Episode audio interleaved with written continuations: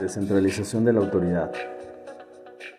La descentralización de la administración es la manera organizativa que permite la delegación de autoridad a nivel inferior o bien sea en confiar determinadas actividades administrativas a secciones que no guardan una relación jerárquica con la administración central. Sus características fundamentales es el hecho de que la gerencia y los empleados que integran la organización gozan de una cierta autonomía y no están sujetas a los poderes de mando jerárquicos. Autoridad y poder. Enseguida, para conocer las principales diferencias entre poder y autoridad es necesario tener claros los conceptos básicos de cada uno de estos, ya que los vamos a explicar a continuación. La autoridad y el poder son considerados elementos importantes para poder desarrollar el trabajo de administrador. Sin embargo, el poder no puede limitarse únicamente a este trabajo. También ha de reconocerse el poder informal que tiene niveles más bajos de la empresa donde las habilidades y conocimientos ayudan a mantener el orden. El poder hace referencia a la capacidad que tiene una persona o un grupo de personas de influir en la toma de decisiones, opiniones o diferentes acciones de otras personas o grupos mientras que la autoridad es el derecho a ejercer con el que cuenta un puesto con el fin de lograr una mayor discrecionalidad cuando se trata de lo demás. Delegación del poder de decisión. La delegación del poder de decisión es más que nada en los últimos años que ha estado de moda utilizar la variedad de enfoques para la delegación del poder de decisión o empowerment, es decir, que los empleados, gerentes o equipos de todos los niveles de la organización reciban el poder de decidir sin solicitar una autorización de sus superiores. La noción de delegación de poder de decisión se, basa históricamente en esquemas de sugerencias, ampliación de las responsabilidades laborales y participación del trabajador. Tanto la delegación de autoridad como el poder de decisión son cuestión de, grado 5 y requieren que los empleados y el equipo acepten la responsabilidad de sus acciones y funciones desde el punto de vista conceptual. Esto puede eh, ilustrarse de, diferentes maneras.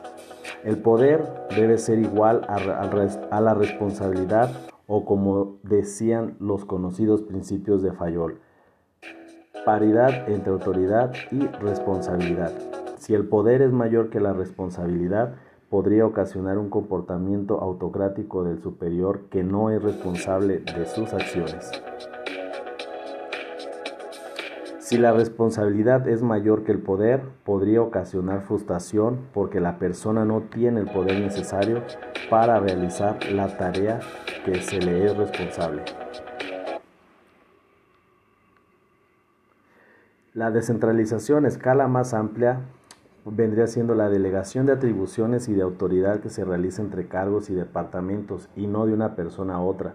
Por ejemplo, una empresa grande elimina a sus gerentes intermedios y transfiere atribuciones y autoridad de los mismos a grupos autodirigidos.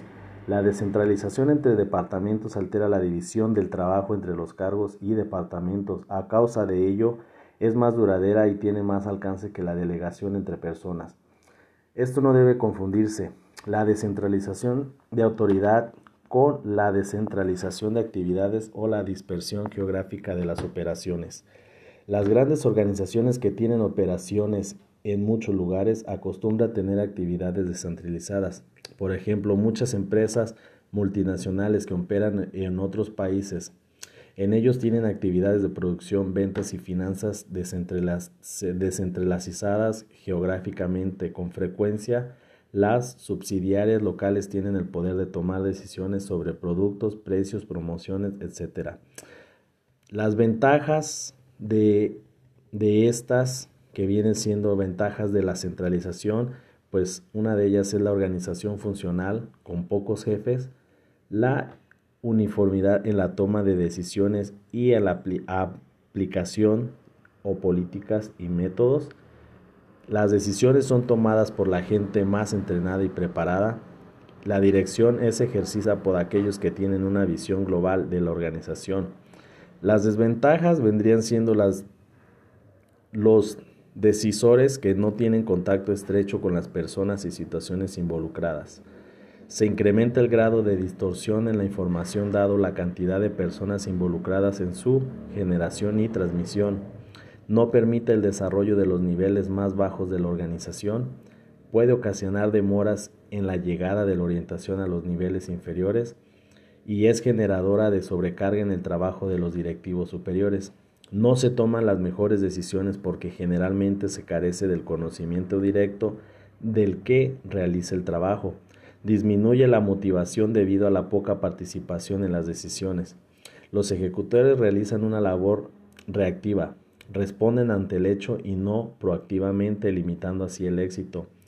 la descentralización, alguna de las ventajas son que permite que las decisiones sean tomadas por los niveles más bajos en la jerarquía, proporcionando un aumento de la eficiencia. Los jefes están más cerca del punto donde deben tomarse las decisiones, también disminuyen los atrasos causados por consultas, permiten aumentar la eficiencia aprovechando tiempo y aptitud de funcionarios, permiten mejorar la calidad de las decisiones aliviando a jefes de exceso de trabajo decisorio.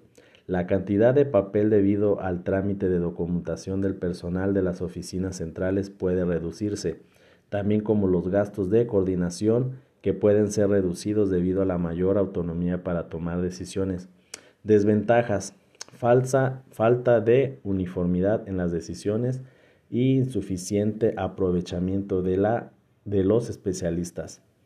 Y que también por último pues falta de equipo apropiado o de funcionarios en el cambio de actuación.